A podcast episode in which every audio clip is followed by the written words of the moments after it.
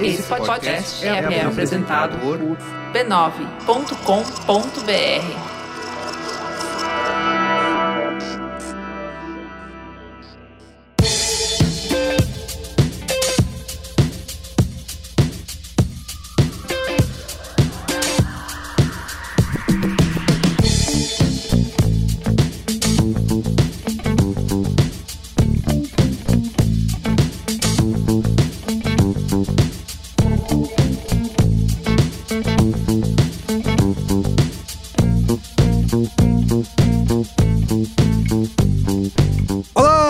Merigo, esse é o Braincast número 445, também conhecido popularmente como 445. Estou aqui com Olga Mendonça. E aí, Olga? Tudo certo? Luiz Assuda. Estamos aqui para confundir, porque Olga e eu juntos no programa é para confundir o ouvinte. É sempre aquele dia legal, né, Quem é? Assuda? Quem é? Quem é aqui? Eu adoro, um, um ouvinte fez um comentário no Twitter que adorou. Ele falou assim: É. Eu achei, eu não confundo, nunca. É isso, achei isso. meio exagero. Aí ele Na foi- metade do programa ele já não sabia quem tava falando Depois mais que alguém nada. falou, ele falou assim, depois que alguém falou, agora eu fico confundindo o tempo inteiro. Muito bom. Tamo e aí. temos a presença ilustre de Johnny Brito aqui na nossa mesa do Braincast ao vivo e a cores pela primeira vez. E aí, Johnny? Debutando. Olha, olha eu aqui pra preencher a cota de vozes não sedosas. Debutando, Muito debutando. bem, que Johnny já esteve aqui no Braincast, mas de maneira remota, né? Durante a pandemia. Só no home office. Exatamente. E agora está local. que- E o, o Johnny, que você talvez estiver encontrando com a sua voz pela primeira vez, mas já viu seus desenhos, né? Por aí, nas capas do Braincast. Os desenhos bonitos. Exatamente, esse desenho bonito. E perguntei pro Johnny desde quando. Foram 200 e tralalá? Ah, isso? sei lá, 260. E desde 200. 2015. Então, há sete anos você tá vivendo nessa loucura semanal. Toma aqui essa pauta do Braincast, desenha umas coisas aí e manda, é isso? Exatamente. Acho que foram, sei lá, mais de 260, talvez. Não desiste, Eu viu, acho que é a Johnny? coisa que eu fiz mais vezes na minha vida. Olha aí, não desiste, Johnny. Continua. Muito bem, ó. Estamos reunidos aqui nesse programa para falar de um tema que a gente sempre comenta nas nossas conversas, né, nos nossos grupos de zap, que é a vida de freela, né? A vida de freelancer. E a gente trouxe essa pauta porque é um momento que demanda aí um guia de sobrevivência do freela. Já precisava, sempre precisou né, na vida um guia de sobrevivência para os freelas, mas vivemos tempos de crise, né? Onde tudo aumenta, né? No, no supermercado, né? Você vai comprar caixinha de ovo que salta de modo exponencial Sim. E mais eu E, até e diminui de brinco- 12 pra 10. isso. E eu até brinco com uma métrica minha. Eu lembro que um dia desse a gente começou uma discussão sobre o preço do café. Uhum. Aí a gente falou assim: caralho, um pilão tá 13 reais. Isso, isso. E aí eu fui zoado por um grupo de amigos, falando, é, você nunca compra esses café hipster aí. Isso, isso. Cara, eu comprava um café que era tipo 20 pau e era muito melhor. Eu falei, gente, calma aí. O pilão tá 13. Agora o pilão já tá quase o preço do café especial. Eu falo, velho, Tá valendo. É isso. Porque assim, ó, inflação chegando a quase 11%, né, em 2021, mas E o pobre do Frila O pobre não, do Frila não não- conhece a palavra dissídio. isso, Pois é, exatamente. Nem reajuste. não aumenta, assim como aumentam as outras coisas. Então, o Braincast de hoje, nós vamos conversar sobre a vida de Frila, como sobreviver nesse, nesses tempos de crise e contar um pouco das experiências aqui de cada um para viver sem aquele, sem aquela estabilidade, sem ter o próprio negócio, né? Sem ter nem seu próprio espaço de trabalho, garantias trabalhistas. Enfim, o que importa é que o dinheiro, o salário, né, como eu diria? O salário, E o salário? o ó, salário continua no lá. máximo sem seu próprio CNPJ. Isso, exatamente. Muito bem. Então é isso, gente. Mas antes, quero, como sempre, aqui divulgar a rede B9 de podcasts. Você pode acessar lá em podcasts.b9.com.br e ouvir todos os nossos programas, né? Temos mais de 25 shows aí já publicados, em, rolando ou que já rolaram. Em breve, 24. Ai, Luiz Assuda, muito bem. Mas vai continuar nas nossas memórias, Vai, né? vai, o acervo, inclusive vai estar lá, né? vai, tá, o tá lá. acervo continua. Pra quem, pra quem quiser ouvir e tal. É, exatamente. Também pedir para você seguir o Braincast nas redes sociais, que agora nós temos redes próprias, né? Arroba BraincastPod no Instagram, no Twitter, no Facebook, no TikTok. Olha só, hein?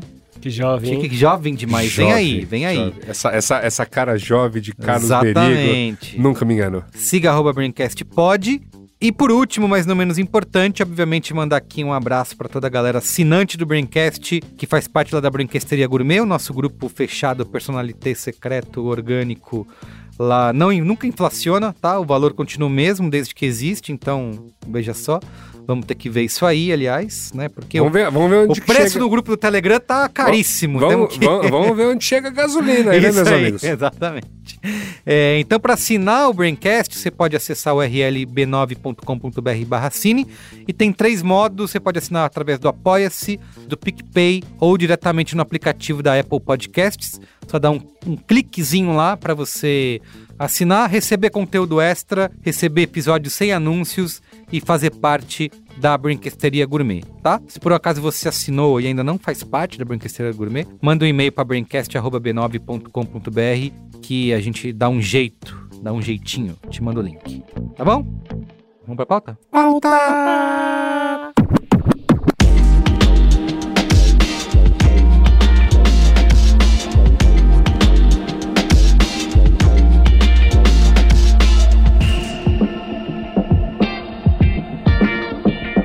Muito bem. Ó, ao vivo sempre mais sincronizado e Muito afinado, bom, né? Não tem- É delícia. melhor, né? Fazer uma harmonia. Não, Isso, É, o Johnny manja desses bagulho de coral, Olha viu? lá.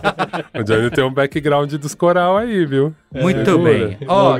Quero começar entendendo aqui a experiência de vocês, a relação com a vida de frila, se vocês ainda fazem, deixaram de fazer, se vocês já viveram exclusivamente disso, quem não vive mais se pretende voltar, se é pior ou se é melhor, né? Se é uma escolha, como o Olga estava falando aqui antes da gente começar a gravação, se é um estilo de vida, né? Ser frila, ou Só- se é, é, falta de opção. é só um momento. É só um momento. É É um Eu tô estado falando- de espírito. Eu, não, eu, eu sempre falo, eu não sou frila, eu estou frila. Entendi, estou frila. Tá bom. Né? Não, eu acho, eu acho importante já começar essa pauta dizendo do meu lado, eu acredito que meus amigos vão concordar. Esse programa, ele é uma ode à CLT. Não tem problema. Ninguém é militante do ser frila. Eu acho importante deixar isso também, porque eu acho que teve tanto uma cultura do empreendedorismo, e aí às vezes as pessoas começaram a confundir isso, e mesmo na precarização do trabalho. Sim. Então eu acho que é legal a gente discutir isso, Sim. Principalmente depois que a gente passou por esse momento do home office, né? Sim, que sim, mim sim. foi a coisa mais interessante e curiosa pra desmitificar um pouco a questão do freela. Porque eu lembro que quando eu trabalhava e aí fui ser freela tal, fui em vários momentos da vida. Antes eu trabalhava três anos empregado com CLT e ficava três anos parreando como freela.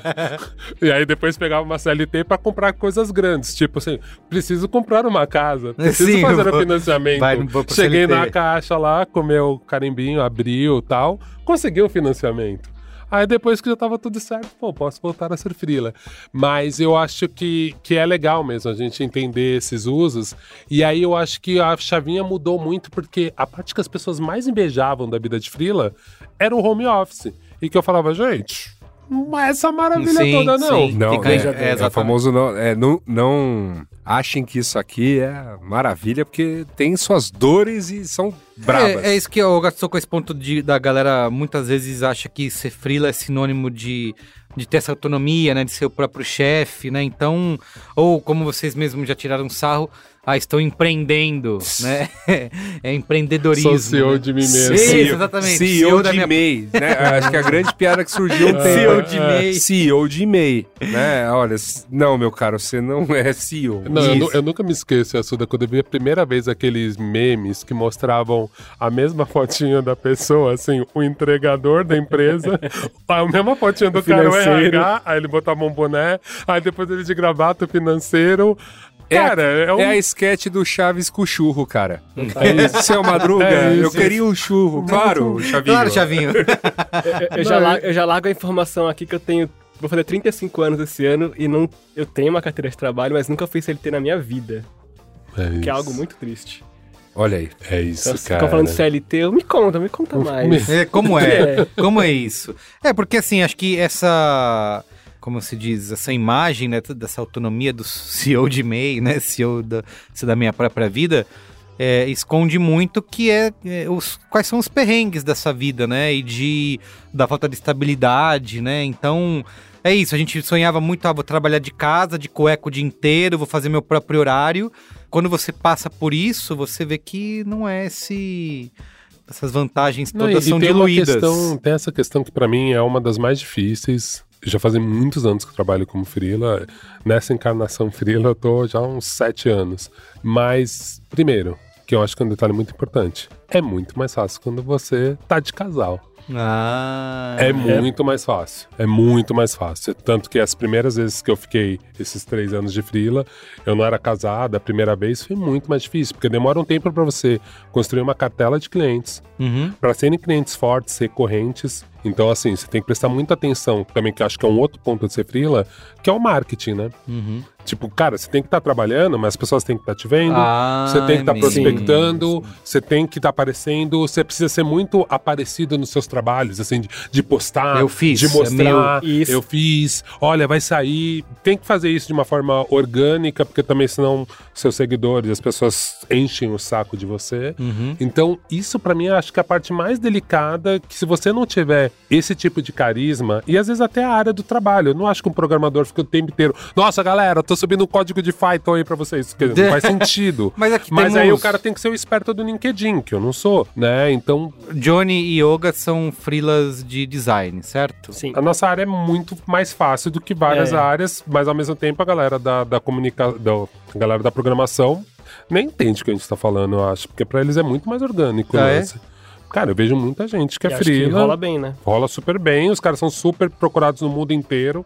A galera tá discutindo como trabalhar pra É, empresa mas, fora. é, mas, é uma, mas é uma área muito específica, né? Que é uma Uhum. área que tá quente, que falta mão de obra, que como freela, ele de fato tira mais dinheiro do que Uhum. fixa em algum lugar. E acho que essa dica do, do Oga vale inclusive pra quando você tá fixo no lugar, né? Isso de você manter portfólio, manter uma vitrine é, é, é importante. Na nossa área, pelo menos, é super importante. Assim, me- no meu caso, eu virei freela depois de 13 anos de agência.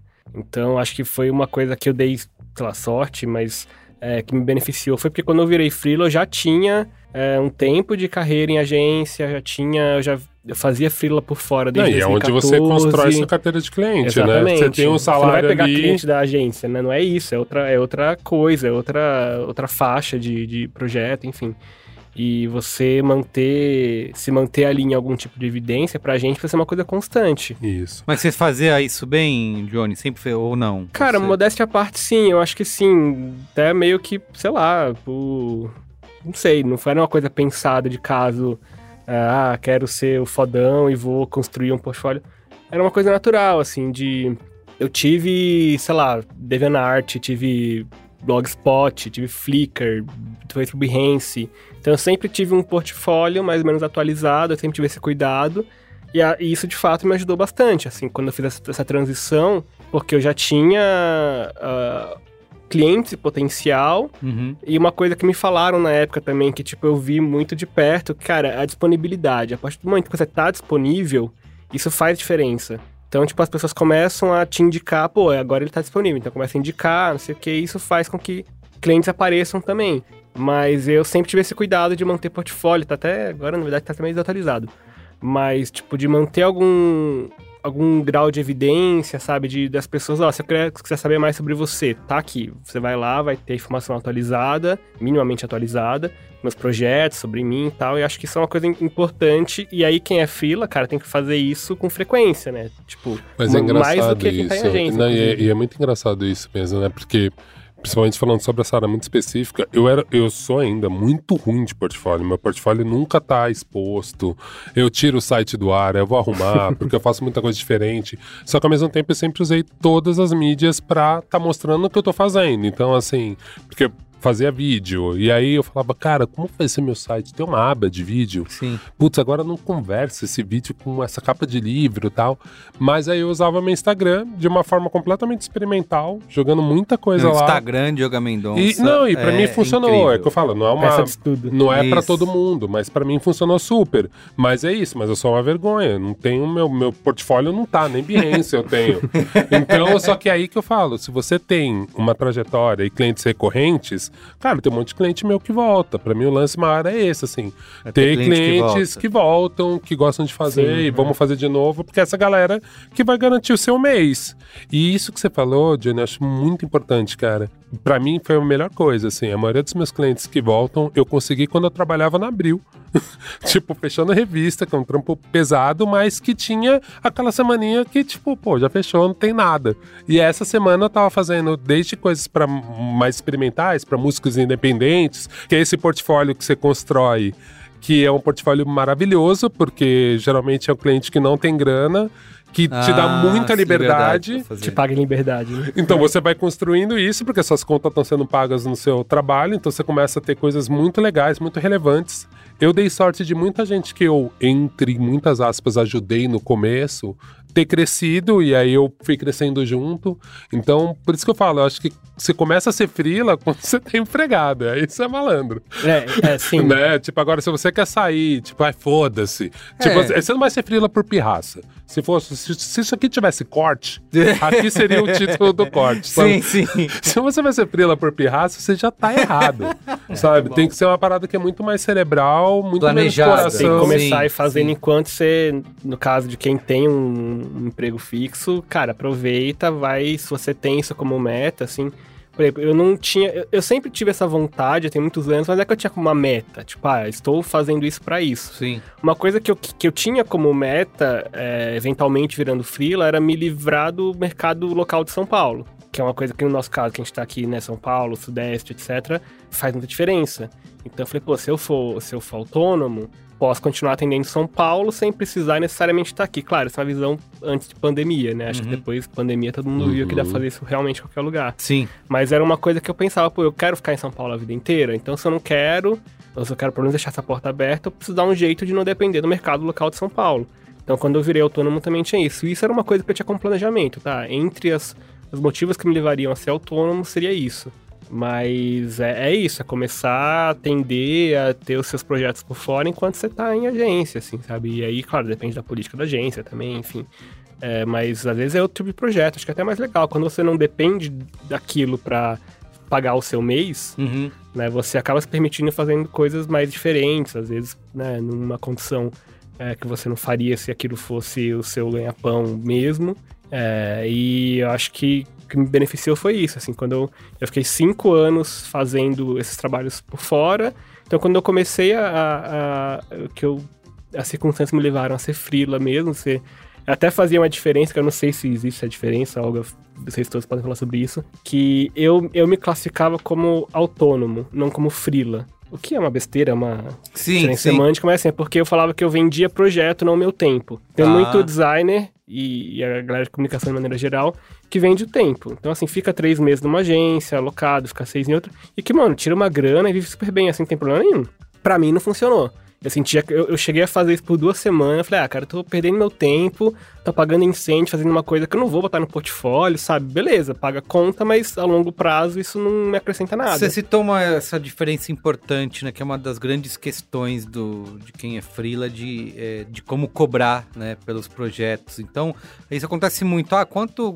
A pessoa, nem a própria pessoa sabe. Putz, eu não sei precificar né, o meu trabalho, né? Então, é, eu nunca tinha nem pensado por esse ponto que você falou, de entre vender um projeto e entre vender um tempo, entre vender o seu próprio tempo, né? Qual que é a- essa diferença fundamental entre uma coisa e outra? Por que não vender o tempo, por exemplo? Pra mim é entrega, assim, porque no final eu calculo meus, os preços do meu projeto por tempo também. Você estima um tempo que você vai gastar naquilo, outras circunstâncias que podem Pessoa a hora. ter. É, tipo assim, eu tenho mais ou menos uma noção, assim, eu tenho uma noção do, do que eu quero que vale a minha hora.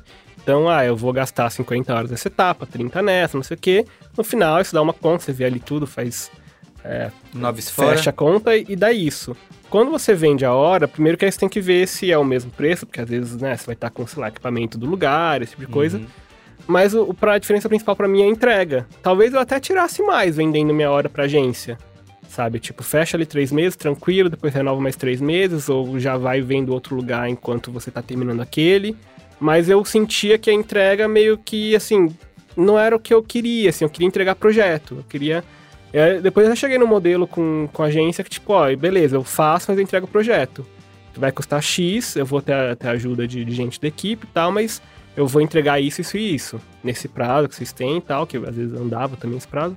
É diferente de você vender 8 horas por dia para fazer qualquer coisa que tiver que aparecendo, Uhum, sabe? uhum. Que é o que tem gente que faz e tira uma grana, vive bem, beleza. Pra mim não funcionou, assim, é uma coisa que eu sentia que eu tava, é isso, não, não, não tá acrescentando, sabe? Eu fiz por duas semanas só e falei, ah, cara, não é pra mim. Entendi. Ó, temos um. Além das nossas belas vozes aqui, temos áudios, participação especial da Denise Saito, que é CEO e diretora criativa da Freela School. E a gente mandou algumas perguntinhas para ela que eu vou tocar aqui durante esse Braincast e a gente comenta, tá? A, Perfeito. a resposta da Denise. A primeira pergunta: quais são os pontos de atenção de uma pessoa que quer entrar ou tá entrando aí na vida de Freela, né? Escolheu fazer isso. Vamos ouvir aqui a primeira resposta da Denise. A primeira coisa que você tem que saber quando você está entrando na vida de frila ou se planejando para isso é ter consciência que não são só flores. A gente vê as pessoas falando sobre liberdade, autonomia, ter mais horas livres, mas a verdade é que você vai compensar muito do que você fazia antes com mais trabalho e lidar com mais burocracias. Então você vai ter que lidar com financeiro, fiscal, administrativo, que são coisas que normalmente você não tem que lidar no emprego fixo. Então pensa nisso também na hora que você for tomar essa decisão. Outra coisa que talvez seja um pouco óbvia, mas a gente fala pouco, ou as pessoas falam pouco, é que você vai ter que lidar com toda a parte financeira. Então, toda a organização, o planejamento financeiro, quanto cobrar, como cobrar, tudo isso vai ficar com você. Então, é muito importante você se organizar financeiramente, ter um planejamento financeiro, fazer um controle de gastos muito organizado, separando a sua vida de pessoa física com essa pessoa jurídica, que basicamente é você e sua empresa, para que seja mais fácil de você ter controle das coisas. E quanto mais controle você tiver disso, maior a chance de você evoluir profissionalmente, porque você vai conseguir se olhar como uma empresa, um contratante e um contratado, um funcionário ao mesmo tempo. E a última coisa, e não menos importante, é o autoconhecimento, porque de nada adianta você conseguir administrar sua empresa, conseguir cobrar e tudo mais, se você não sabe o que, que você quer e por que, que você está fazendo aquilo. Então, é muito importante você saber o que, que você faz, por que, que você é bom, por que, que você é especial, o que, que você tem de melhor para oferecer, porque isso vai te trazer confiança e vai fazer com que você se valorize. Se você não se valoriza, não tem como você se vender, não tem como as pessoas te contratarem. Então, se conhecer, se entender, se valorizar é muito importante para sua evolução. Passa um filme na minha cabeça. Por que, Luísa Suda? É porque, bom, você ouvinte do Braincast, que acompanha o Braincast desde o começo, vai acompanhar uma saga aqui que já foi comentada em muitos Braincasts, né? A gente já falou no programa, o, o saudoso, o Braincast número 24, há 420 programas atrás, veja só vocês. Eu contava meu périplo justamente de uhul, larguei... Fim da agência. larguei tudo. Agência. Saí da Não, não, não, agência. saí de agência, agência. era. Saí de agência agora. É, e agora? E aí, assim, aí era tentando descobrir tudo, ouvindo também uma galera e tudo mais. Ao longo do tempo, a gente gravou programa sobre viver, empreender, bababá. E aí, assim, eu gravei em 2019 um programa chamado Espreendedores. No, no, no Mupoca. E a gente falava justamente com o startup da Real, porque era pra debater esse tema de: olha, galera, tá tudo bem também voltar ao mercado de trabalho, porque tá tudo bem voltar ao mercado de trabalho, novamente, né? Como a gente reiterou no começo do programa, ninguém aqui é contra CLT mesmo, assim. E eu acho que tem um ponto muito importante que é, planejar é- é- ajuda muito, e muita gente não se planeja. E já começa errado e as coisas dão errado. É, ter a noção de que você vai trabalhar mais e vai fazer as coisas e vai aprender muito com isso também no caminho é importante. Que isso é uma dedicação de tempo enorme. No fim das contas, você tá grosso do tempo trabalhando é fazendo o que você menos se propunha a fazer. Né? No caso, ó, eu quero, eu quero, eu quero frilar para fazer o que eu amo, né? Uhum. Que é fazer a parte gostosa do, do, do design, por exemplo. No meu caso, sei lá, fazer a parte gostosa do conteúdo, do planejamento, etc. E o grosso do tempo não é esse. O grosso do tempo é fazendo reunião, resolvendo treta, fazendo financeiro, é, vendo né, planilha. Te dá uma outra experiência em cima de tudo. Eu acho que te, te amadurece, né? Mas realmente acho que tem um, tem um lance aí que, que me vem um filme assim, falando, ah, é, de fato. Mas quando ela, quando ela toca no ponto desse de né, conhecer a si mesmo, né, conhecer realmente. Eu acho que com o passar do tempo, né, numa, numa vida como essa, de incertezas, de muitas vezes no mês a mês a conta não fechando de jeito Sim, nenhum, Sim, sim. né? Cara, é difícil, assim, é muito difícil, isso pode virar uma bola de neve gigantesca e ah, porque eu vou vender um projeto que vai pagar essa conta com louvor, mas É, e esse cálculo errado, né, É. ele pega muito, assim, porque é, a gente acaba perdendo essa noção do quanto que é, é, você tem de gasto quando você tá sozinho, que você tá numa empresa e vai desde o, o, o Yasuda mesmo, na época quando eu tava to- saindo de agência também, tocando Sal B9, eu lembro que você me, ensinou a fazer aquela planilha lá, por exemplo, de que eu nunca jamais ia pensar nisso, que é de depreciação de quando você vai precificar alguma coisa que você vende, não é só ah, o meu cálculo de quanto eu vou, acho que vale, quanto custa a minha hora. Não, você tem que botar tudo, cara. A luz da sua casa, a internet, o computador que você tá usando. e- que daqui cinco anos morre. Exatamente. É Eu- isso. Eu, falei, caraca, eu nunca tinha parado pra É. botar isso numa. E aí, quando o dinheiro não dá, né, no fim de um ano, né, você vai fazer um cálculo. E aí, pra onde foi parar, né? Esse dinheiro foi parar onde, né? Então, e isso tudo é planejamento, porque, novamente, planejamentos são bonitos. Planejamento, a primeira vez que eu fechei uma planilha com tudo calculado, bonitinho e tal, bababá, beleza. Tinha lá um, um dinheiro que eu precisava ganhar em um ano. Uhum. E falava, isso aqui vai pagar as contas com louvor. Primeiro mês, porque tava, né? Tinha acabado de. Vou viver de frila. Primeiro mês já fecha um projeto que no mês a mês bate metas assim, tranquilo. Eu falei, uhul, é isso. Pro- segundo mês, mesma coisa. Terceiro mês, caraca, vou chegar na meta anual assim, ó, somebody love. E bicho, aí vieram seis meses de ralação, de não achar esse, esses jobs maravilhosos, de só achar tranqueira, de, sabe, cliente que não, paga, que não pagou, Sim, lógico. sabe? lógico. que Tem ocorreu tudo muito. isso, esses prazos cada vez maiores também É, Eu, eu né? lembro que até do, do mundo prático mesmo, assim, eu acho muito importante os pontos que a Denise tocou. Primeiro, temos que fazer esse, esse disclaimer. Visitem o Instagram do Frila Frila.school. School. Frila.school é maravilhoso o conteúdo delas. Eu lembro que eu sempre falava assim, zoando, né? Você quer ser Frila? Então, separa quatro meses de aluguel. Aí quando Caramba. você chegar no quatro meses, junta com o quinto. Aí você sai. Porque assim, o que a Suda falou é muito real, assim, dependendo, acho que sei que nem todas as áreas são assim, por isso que eu trabalho cada vez menos para publicidade, mas eu lembro que pra mim era muito difícil a pessoa chegar e falar que ia me pagar em 60 dias. Isso, isso. Mas você tem que ter, se você é entre aspas, por isso que eu não gosto de falar que sou empreendedor, mas se você é entre aspas uma empresa, você tem que ter um capital de giro ali pra Fluxo você aguentar caixa, até exato. chegar, esse fluxo de caixa. E eu acho que esse é o problema, quando você entra como frila na pirraça, Esperando isso, você, isso. você não entra, você tá no ódio. Esperando que você vai vender um projeto e receber ele É, ali no por mesmo... isso que eu acho né? que mentalmente, e tem uma questão que eu acho que a Denise nem tocou, nem sei se ela vai tocar futuramente, que hoje em dia eu entendo, é assim, cara, preparo psicológico. Você vai ser uma pessoa muito mais ansiosa. Se você Opa. tem problema para lidar com ansiedade, talvez você não seja a pessoa para pegar frila ou viver de frila. Eu ia perguntar isso pra vocês, esse perfil de... Porque muita gente é atraído, né, por essa visão romântica de que eu vou ser autônomo, fazer o que eu quiser da minha vida, ninguém manda em mim.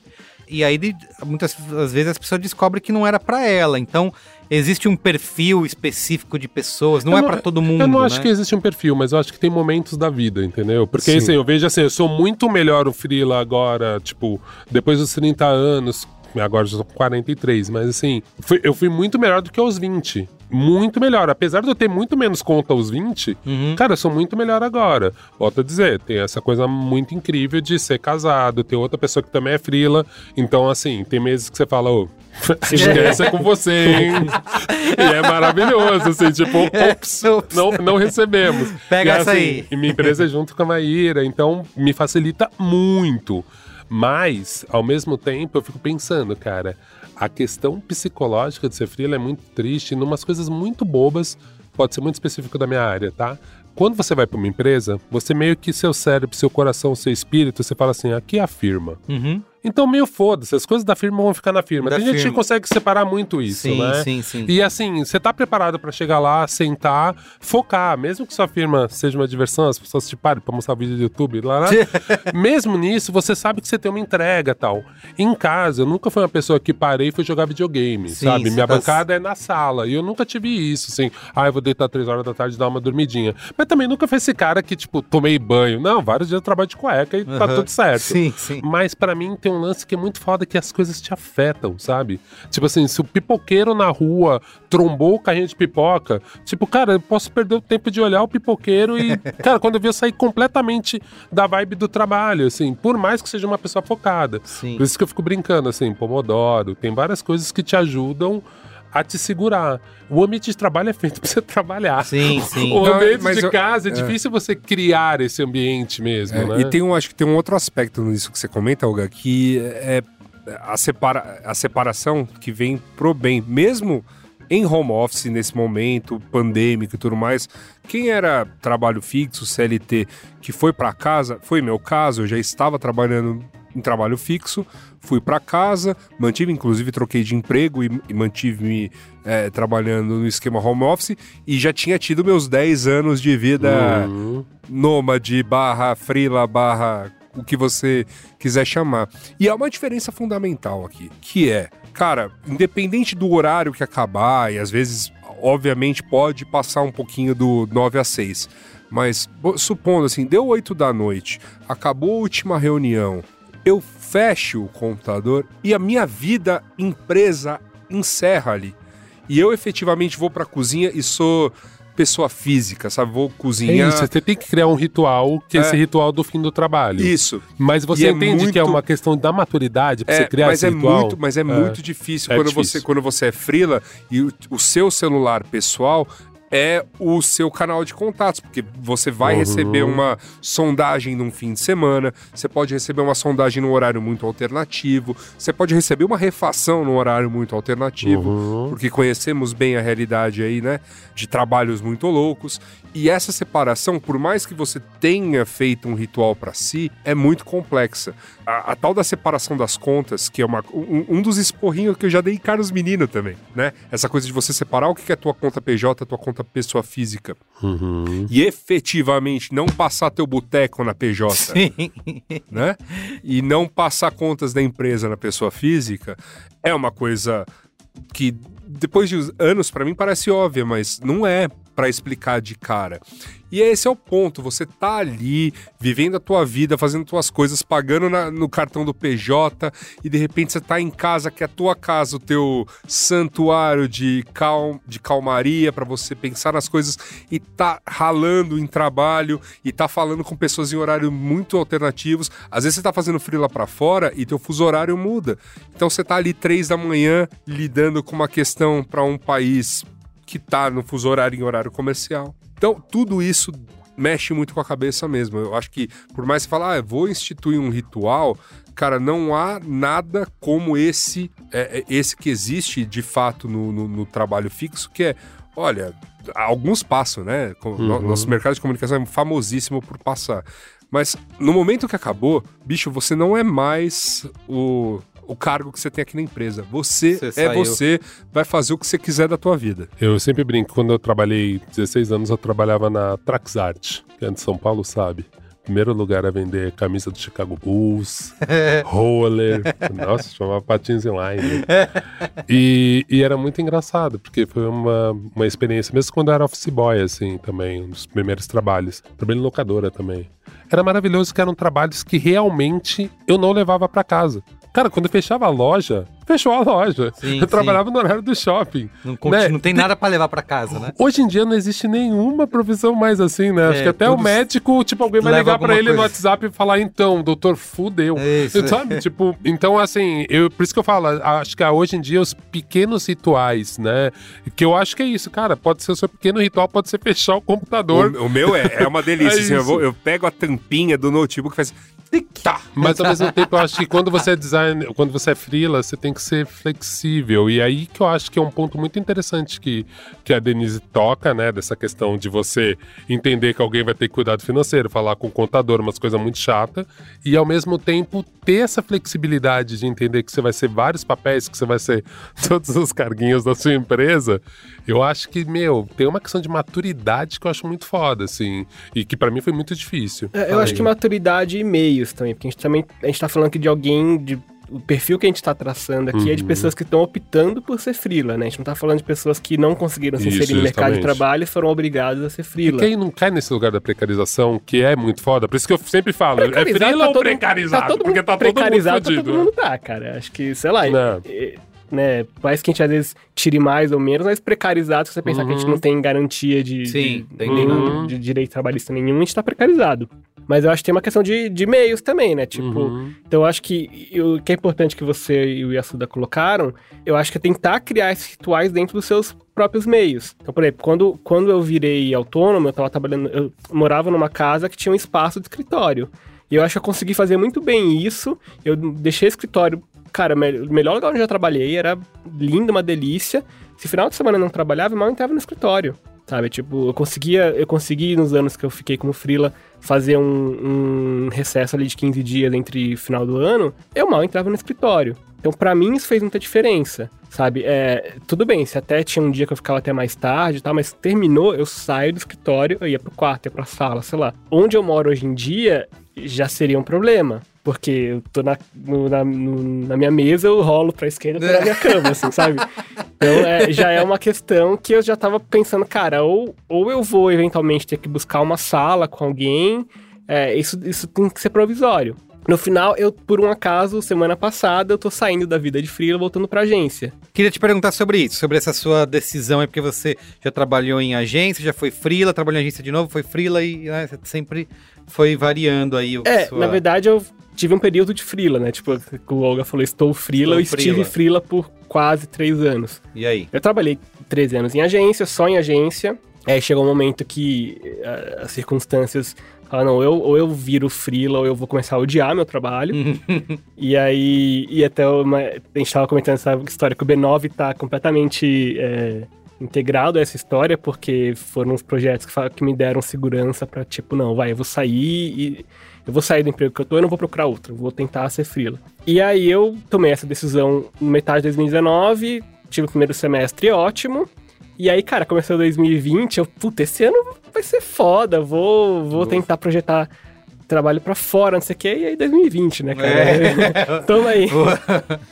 então, é, eu vivi, acho que o período mais complicado, assim, pra, pra, pra ser frila, porque, cara, é isso, começo de 2020, ninguém fechava nada, então eu vi o período isso. de não fechar nada, de, sabe, ficar pagando, gastar todo o dinheiro que tinha na poupança, e vivi um momento onde também as pessoas, pô, ah, tão cedo não vai passar a pandemia, vamos voltar a fazer projeto e de fechar oito projetos de uma vez. Aham, sim, sim. Só que o pior para mim foi 2021, porque aquilo que a gente tava falando também de, de, de saúde e tal, cara, quando você é, é, é autônomo, é frila, você tem que prospectar seus próprios clientes.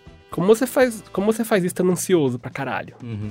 Saca? Tipo, que foi uma coisa que eu lidei ano passado. Eu nunca tinha lidado com ansiedade nesse nível. Eu comecei a lidar com ansiedade num nível foda, assim, de não conseguir trabalhar. E aí, quando eu pego o, o, o balanço dos meus 12 últimos 12 meses, eu vejo, opa, foi aqui. Esse mês que eu não fechei nada e esse mês que eu fechei quase nada. Sim, aí você pirou. E aí, cara, isso já tinha mexido assim comigo, então já era uma questão dessa instabilidade. E olha que, pô, eu tô num cenário, eu tava num cenário mais privilegiado, privilegiado possível, vindo de uma experiência de anos em agência, tendo uma grana a princípio guardada para segurar um tempo, é, já tendo algum, né, meu nome de alguma forma conhecida no meu meio, tendo um lugar legal para trabalhar separado do meu quarto, sabe? Tipo, cenário perfeito. E mesmo assim eu lidei com várias questões. Mesmo assim eu lidei com essa instabilidade de um mês fecha. Eh, ano passado mesmo, cara. Sei lá, setembro eu trabalhei 16 horas por dia quase o mês inteiro, assim, sabe? E aí chegou outubro, no, deu uma baixada. Tinha, sim. E eu falei também, foda-se, eu vou descansar um pouco, eu tô cansado. Claro. Fazer um planejamento financeiro com esse tipo de, de realidade é, complicado. É impossível. É impossível, assim, é impossível. É porque porque você tem, você faz planejamento de acordo com a sua realidade.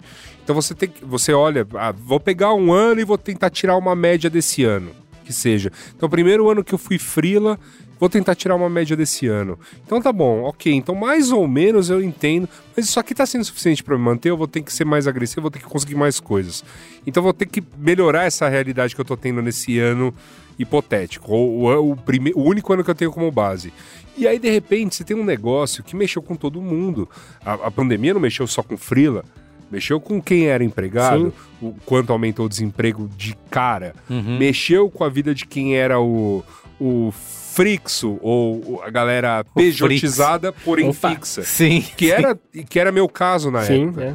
Então, é, eu era, era fixo, tava ganhando, mas ganhava mês a mês, bonitinho, só que assinava a notinha no final do mês ali para poder receber meu salário. Que é a, a execração da coisa, né? Mas, enfim, acontece Que é a demais. realidade da maioria E- do nosso é, mercado. E aproveitando essa questão do planejamento, É.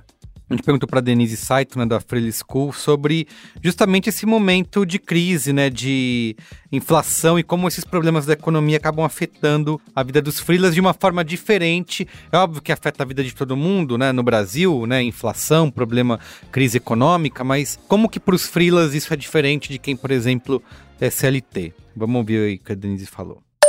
Uma coisa que ninguém fala em relação à vida de frila é que de ano a ano você tem que recalcular quanto você cobra em relação à inflação. Então, por exemplo, de 2021 para 2022, a inflação foi de 10%. Se em 2021 você cobrava 100 reais, em 2022 você vai ter que cobrar 110 reais pelo seu serviço, porque ficou 10% mais caro. E ninguém faz isso. Então, essa já é uma forma de você atualizar os seus valores só em relação à inflação, sem considerar a sua evolução como profissional. Outra consequência da crise econômica ou dos problemas econômicos é que cada vez mais as pessoas vão se demitir, vão sair dos seus empregos e vai ter mais frila no mercado. E isso acaba gerando uma grande concorrência, vai ter mais gente fazendo o que você faz. E aí, cada vez mais, tem mais plataformas de freelancers e mais pessoas concorrendo pelos mesmos trabalhos. Isso faz com que a nossa, a nossa mão de obra seja mais desvalorizada, porque tem mais concorrência para uma única, um único trabalho. Então, cada vez mais os clientes vão querer pagar menos, porque tem mais gente querendo fazer aquilo. Então, é muito complicado para a gente conseguir se valorizar, atualizar os nossos valores e cobrar o que é justo, porque normalmente os clientes que estão nesse lugar das plataformas e vendo a gente como um serviço que só tapa um buraco, ele não entende o valor agregado que tem no nosso trabalho e no nosso serviço. Muito antes de existir Uber e iFood e Rappi e afins, né, precarizando o trabalho de entrega e de transporte, já existia, tipo, coisas como, eu me lembro do, acho que se não me engano era o Elance, né, que era uma plataforma de freelas global num site muito tosco, porque Verdade. ainda estávamos no, no- uns anos depois da, da tal Web 2.0, mas eh, já preconizava essa, esse lance de, cara, você vai conseguir um freela no mundo todo. E o que começou a rolar muito nessa época, assim, eu me lembro isso muito fixo. Cara, não adianta tu tentar me cobrar isso tudo que você quer aí por esse motion ou por essa edição de vídeo, porque eu contrato um cara na Índia querendo cobrar 50 dólares. E, e rolava mesmo, né? Tinha um, tinha um lance aí para quem precisava de uma coisa ali com, com uma qualidade de 50 dólares, afinal. Tava bom e, e- e era muito difícil justificar valor. Ela faz um ponto sobre essa questão da, de você precisar fazer atualização por conta da inflação, que é, é complexo já negociando se você tem um cliente fixo ou mesmo você tem trabalhos recorrentes com uma determinada empresa, né? Porque ela já está acostumada a te pagar aquilo, ela sabe dessa conta, mas ela não tá afim de mexer nessa, nessa questão, né? De ah, então tá, vai ter uma atualização aqui de tabela, né? Por exemplo, aí para contar com os teus serviços. Então é sempre muito complexo você colocar para isso e ao mesmo tempo você tem essa pressão externa que joga os serviços para baixo. Eu me lembro na época em que eu decidi sair de agências, isso lá atrás em 2012, de ter feito projetos de conteúdo, né? cujo valor mais barato, né, que eu me lembro de ter coloca- visto um orçamento colocado à minha mesa, era muito dinheiro. E desde que eu passei a trabalhar com aquilo bem no começo da, da, da minha vida empresa barra frila. Era empresa, em determin- determinados momentos foi empresa, tinha gente, em determinados momentos foi frila, porque só tava eu fazendo as coisas. Eu me lembro de, assim, no, num primeiro momento conseguir perto daqueles valores que eu via fechando enquanto eu era agência, me via comprando de fornecedores. E o que, na verdade, eu fui vendo ao longo dos anos foi este valor baixar. E aí um até um, um papo né, com uma outra pessoa que já gravou sobre este e outros temas é, é, braincasts, que é. Tava tendo um papo com o, o Thiago Ionamini, que, que é do Uhum. Trampos, justamente, Sim. uma plataforma de trabalho e também de freelas, e a gente batia muito papo sobre para onde o mundo tava indo e tudo mais. E ele, na época, até tinha me dado a dica, ele falava, cara, como tudo na vida, ou como muita boa parte das coisas, essa parada de conteúdo, que é exatamente o que você está se propondo a fazer enquanto empresa, precisa ganhar escala. Ou seja, vai chegar um momento em que vai ter aí uma plataforma de, de pessoas cobrando 20 reais para escrever um artigo. Eu falei, cara, mas isso é um absurdo. Não, ou 10 reais, ou 5 reais, que seja o valor. E, cara, a gente chegou lá. A gente chegou lá, né? Os últimos trabalhos que eu vi gente fechando conteúdo texto, se era assim uma coisinha para um blogzinho, para uma para um site, para rechear site, por exemplo, realmente você- pagava micharia, que era muito, era um valor muito aquém dos primeiros projetos que eu, que eu vi. Então, como é que nesse contexto de o mercado te empurrando, Tem essa competição, né, que você jogando para baixo, né? E, e como é que você consegue, inclusive, pensar em inflação? E a inflação, nos últimos anos, deu uma disparada, né? Vamos pegar os dois anos de pico, 2016 e 2021. Então, são nos últimos cinco anos, nós tivemos os anos de maior pico de inflação aí, né? É, é, que tivemos ao, nos últimos, ao longo dos últimos 30. então, foi os dois anos que a gente marcou essa marca de 10% de inflação, né? E é muito louco, O porque... Freelinha não tem o IGPM, né, pra... Não, e assim, porque, porque o freela, o, pro freela não é automático. Uma Aham. coisa. E assim, para nenhuma empresa é automática. Assim, eu- hoje eu estou numa empresa, hoje eu discuto grandes contratos. Beleza. Chegar para um grande cliente, discutir que, cara, vai. Vamos precisar fazer no mínimo um ajuste PCA, porque, porque teremos dissídio, né? Então, aquela, já estamos prevendo que o dissídio vai precisar repor pelo menos a inflação desse ano. Então, todos os meus custos fixos maiores, que é pessoal, vão ter um ajuste de 10%. Então, isso precisa de alguma maneira ser repassado. Já é um trampo. E a gente está lidando entre grandes empresas, né? Tanto as duas partes. Para o Freela, que está na ponta, que tem intensa competição, que está precarizado, que tem né, plataformas oferecendo países que estão, de repente, numa situação econômica, social muito, muito diferente, muito discrepante da nossa, em que eh, o dólar, apesar do, do real estar extremamente desvalorizado em relação ao dólar, esteja ainda mais desvalorizado. Então, é- é- essa competição é, é muito cruel. Assim, É, eu, eu sempre penso nisso, assim, cara. Cada, cada momento ele vai te pedir uma outra visão. Por isso que eu acho que tem que ser flexível. Então, nesse momento, eu prefiro pegar projetos pequenos que me levem menos tempo e eu consigo botar um valor melhor do que pegar grandes projetos. Então, antes eu preferia pegar grandes projetos e ficar. Cara, eu tô com três meses nesse projeto, quatro meses, às vezes um ano. Então, que foi um pouco minha saída na pandemia. Eu tava com projetos grandes, então o meu burnout foi um pouco diferente do Johnny. Foi assim, cara, eu não sei quando parar de trabalhar, porque a vida externa não me chamava. Então, o meu trabalho, entre aspas, né? Meu, meu trabalho é muito divertido. Eu tava com projetos que era fazendo um livro pra Europa, que eu ilustrava e desenhava no livro, só quando eu via. Eu levantava nove da manhã ia parar às quatro da manhã. E no outro dia acordava às nove da manhã e ficava sentado desenhando, trocando ideia tal, pá, assistia uma sériezinha à noite e voltava a desenhar. Então, só quando eu vi, eu falei, gente, eu tô ficando louco, eu só, trabalho, né?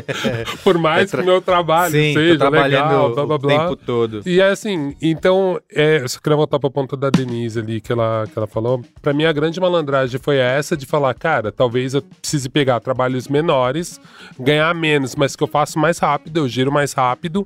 Então, com esses trabalhos, quando você começa a fazer muito aquele tipo de trabalho, você já começa a ser mais reconhecido por aquele tipo de trabalho, então o seu valor valor como você começa. Exatamente. Eu sempre brinco, você começa a virar uma grife. Quando você vira uma grife, quando você vira uma boutique, você consegue botar um valor um pouco maior, que é um pouco do que a Denise fala. O que, que é o seu valor mesmo? Porque realmente, eu fiz nessa né, de artes gráficas, a gente tinha uma aula que era de orçamento.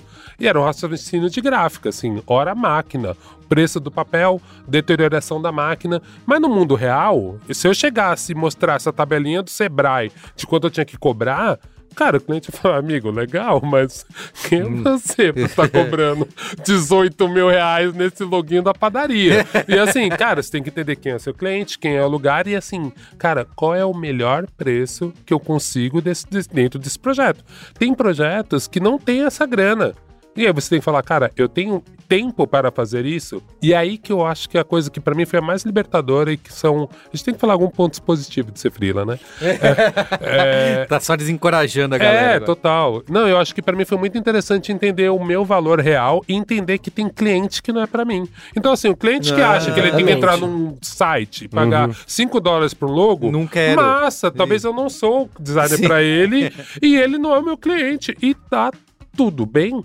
Né? E eu acho que isso é o mais difícil. Acabei de fazer uma coisa que eu não deveria É fazer. né? sobre isso e tá tudo bem. Obrigado.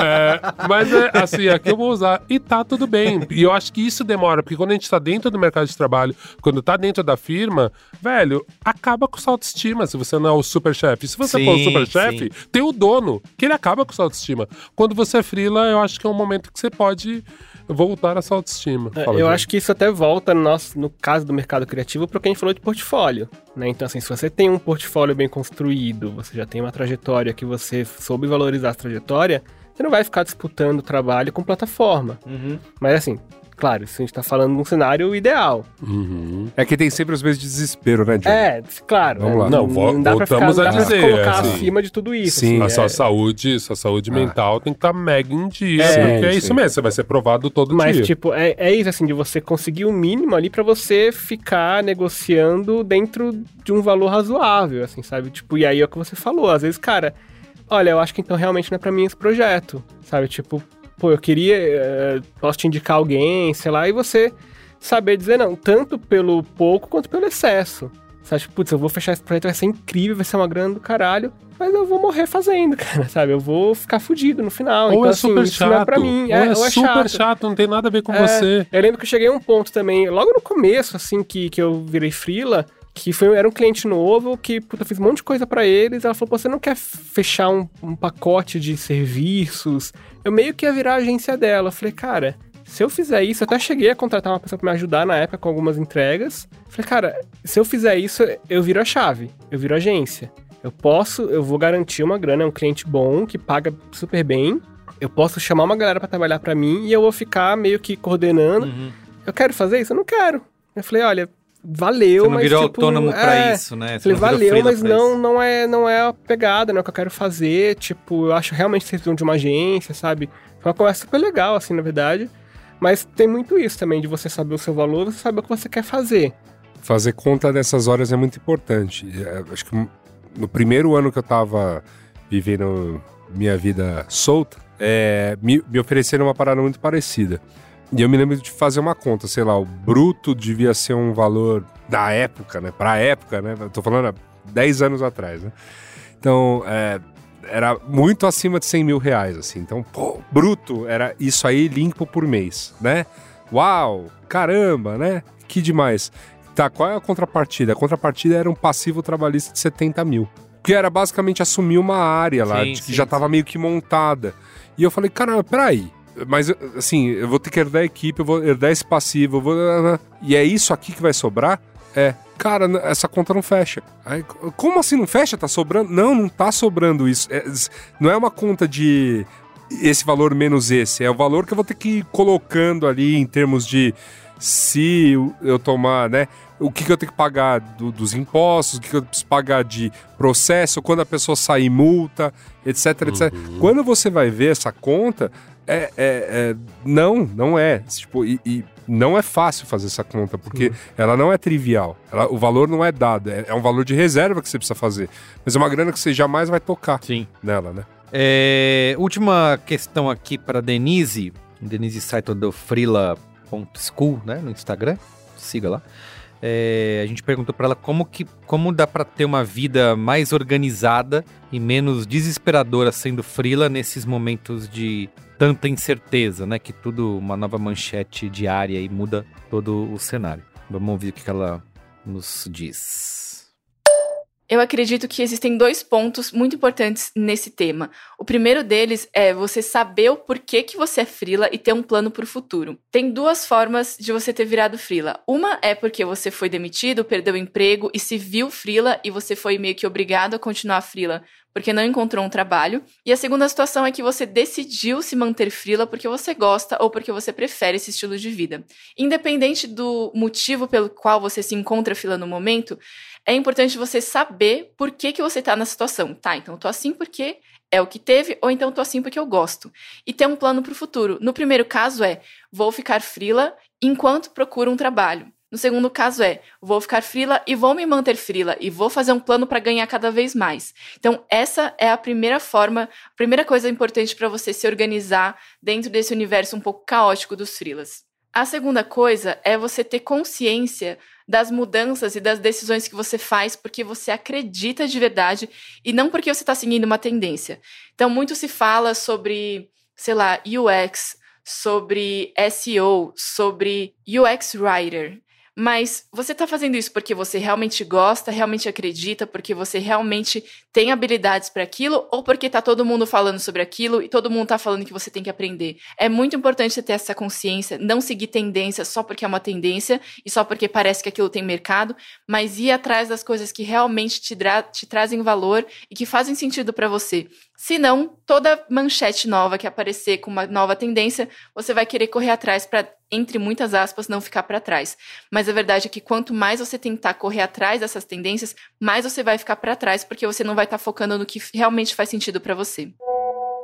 E aí? Opa, lá é bom? É. a Denise arrebentou, mas. É isso. Eu acho que tem, tem dois pontos que são bem interessantes aí no que ela fala, que eu acho que é o mais difícil hoje em dia, tá? Eu eu, eu fiquei ferida da última vez porque a indústria que eu trabalhava e que eu mais gostava, ela estava morrendo. Que era, eu trabalhava com revistas com na editora Abril. Sim, sim. Então, assim, a coisa que eu falo, até gravei um diagrama, um outro podcast sobre design. Bom. Oito horas de Yoga Mendonça falando lá, contando a carreira conturbada. Excelente episódio. Muita gente gosta, né? Nossa, os caras tiveram paciência para me ouvir. É, mas, mas eu acho que para mim foi muito isso, assim, de falar assim, cara, a parada que eu realmente sou bom, que eu realmente gosto de fazer, gostava daquele momento, era fazer revista, era trabalhar numa redação, discutir com o jornalista a pauta, e falar, cara, como a gente vai contar essa história agora visualmente? Como eu complemento? E para mim foi muito difícil aceitar que o meu mercado estava morrendo, que as tecnologias iam matar uhum. aquele mercado, que as pessoas iam começar a obter informação de outra forma, que iam existir as revistas, como a Veja não quer morrer, mas que são revistas que o designer é, são, são, habilidades do design, tem o seu valor, obviamente, mas que não eram as que mais me agradavam. Então, eu fui para esse lugar, que eu fui quase empurrado mesmo, exilado. Ao mesmo tempo, eu tinha um lado meu que falava, cara, eu quero mexer com vídeo, eu já mexia dentro de revista, eu quero aprender um pouco de programação, eu consegui transformar essa coisa que eu poderia ficar muito triste e depressivo num lance de tipo, não, velho, tem que expandir, mas expandir para coisas que eu gosto de verdade. Sim. E aí eu brinco que uma métrica é, sabe aquela coisa que você faz que as pessoas falam, nossa, mas como você consegue fazer isso? E para você é meio fácil de fazer? Então, assim, eu posso estar falando de desenhar, mas tem gente que faz isso com o Neymar jogando bola uhum. e caindo. Por exemplo, Neymar caindo. É fácil para ele cair. Mas jogar bola bem, tô brincando. Mas, assim, eu acho que é muito isso. Sabe? Uma coisa que você faz bem que as pessoas elogiam e gostam, falam, cara, ele faz muito bem isso daqui, sem muito esforço. Eu acho que para mim sempre foi meio foco, assim, falando assim, cara, desenhar para mim é uma coisa que as pessoas acham que eu faço bem, sem muito esforço. Obviamente, tem um monte de gente que olha e fala, meu Deus, a pessoa desenha muito melhor do que eu, mas eu entendo que realmente não há um grande esforço para eu fazer, né? E aí, quando ela fala esse negócio de UX, para mim é uma coisa que sempre ficou na minha cabeça, acho que o Johnny também deve ter passado por essa fase de falar, cara, será que eu tô perdendo o bonde? É, né? Porque, puta, eu não tenho essa habilidade, eu tenho que chamar alguém para fazer comigo. Até consigo ver um site, mas eu sou lento. Mas ao mesmo tempo eu sempre fiquei pensando nisso, cara, o tempo que eu vou perder aprendendo UX, talvez eu seja o mais fodão fazendo capa de livro se eu dedicar aquilo. Então acho que é um E foco, né? Você tem um foco do que fazer, assim. Eu acho até. Desculpa. é, hum. eu- no meu caso, eu aproveitei esse período que eu fiquei frila pra fazer coisas que eu gostava de fazer que talvez uma agência não fizesse. E eu acho que isso deu certo, assim, sabe? É, Eu fiz trabalhos bem legais que no contexto que eu tava de agência eu não faria. Porque era diferente do escopo, era, sei lá, fazer muita identidade visual. E ainda faço, fiz bastante como freela, mas o que eu mais gostava de fazer Cara, esse- é, ano passado agora eu fiz um pack, sei lá, de 40 ícones pra uma empresa grande, com o Fábio Hag, que é um tipógrafo excelente. Cara, me diverti pra caralho fazendo, sabe? Era tipo, toda sexta-feira de manhã tinha reunião, era mó legal, assim, opa, tem reunião, era cinco por semana, negócio super simples, sabe? Você Eu falo, eu um- falo, se desenhar ícone pra mim é quase uma, uma, Sim. uma terapia, assim, uma Você não diversão. faria estando, estando dentro da, da- de É, da não, Você, agência. você no depender de contexto que alguém vender um tava. Isso, trabalho de isso. fazer ícone. Aham. E provavelmente seria um processo muito mais chato. É, que talvez que passasse pra outra pessoa também, sabe? Uhum. Então, assim, Totalmente. E que, pô, e, pagava bem, assim, não era nem que ah, era um projeto baratinho, não, era legal, assim, era um projeto que, que valia a pena, assim. Mas é, é isso, assim, eu acho que eu, eu aproveitei pra variar dentro de um foco, que é o que você tá falando que é importante mesmo, sabe? Em vez de tentar sair, que a própria Denise me falou aí, sabe? Tentar querendo abraçar tudo que é tendência, tudo que saber tá o que fazendo. gosta. e o que saber o você que faz gosta. bem. E assim, e, e aí tem aquela outra coisa, o que você faz bem é o que você quer fazer, Uhum. que, né, é importante também saber isso, assim, pô, às vezes a pessoa manda super bem em marca, mas meu sonho é fazer capa de livro. Então, alguma hora tem que aparecer capa de livro no seu portfólio, ninguém vai te procurar pra fazer capa de Se livro você se só não tem tem, Você marca. só faz marca. Lógico. Né? Então, assim, também tem essa coisa de você é, tentar entender, e aí é, um- é algo que volta para aquilo de começar a com- começar essa carreira antes de largar o emprego fixo, né? Já vai sondando isso, já vai indo para tentando encaminhar. Para mim é, um- é uma dificuldade, porque eu costumo ser procurado para fazer identidade visual. Então, para fazer outras coisas, eu tenho que ir sondando esses contatos, pô, eu também faço isso, sabe? Manter isso em evidência no, no meu site. Não, e até criar essas coisas, Exatamente. entendeu? Que eu acho que é um pouco isso, quando você criou os posters de música. É, que aí no Ah, meu caso sim. é tipo, entra completamente no, no meu curso que vem aí na Doméstica. Olha só! Você viu esse Aliás, gancho? o- o- Não, desculpa, qual é a boa? desculpa. E esse é gancho? boa? E esse Não, não, gancho? não, a gente vai- Eu quero que seja valorizado pode- esse gancho. pode falar? Guarda Assim, pro de- qual é a boa, guarda pro qual é a boa. guarda Beleza. é a boa. Pô, levantei Porque- um puta gancho lindo aqui. Não, mas é construiu pra- uma ponte morca do Mamilos É. agora. Não, se quiser, quiser agora, manda agora. Não. Ou guarda pro qual é a boa. Não, eu acho que. É que Aí no é é que boa você ainda fala não, outra tem, coisa. Não tem data Não tem pra nada, sair, tem uma sim. previsão pra sair, Tá não bom, tem então, data. então boa. Então, Então dá é- spoiler mas- agora. Não, não, É. fala agora, porque aí não, não faz sentido mesmo. Você não tem É, nenhum não link tem pra uma- dar. É, não tenho ainda. Vou ter.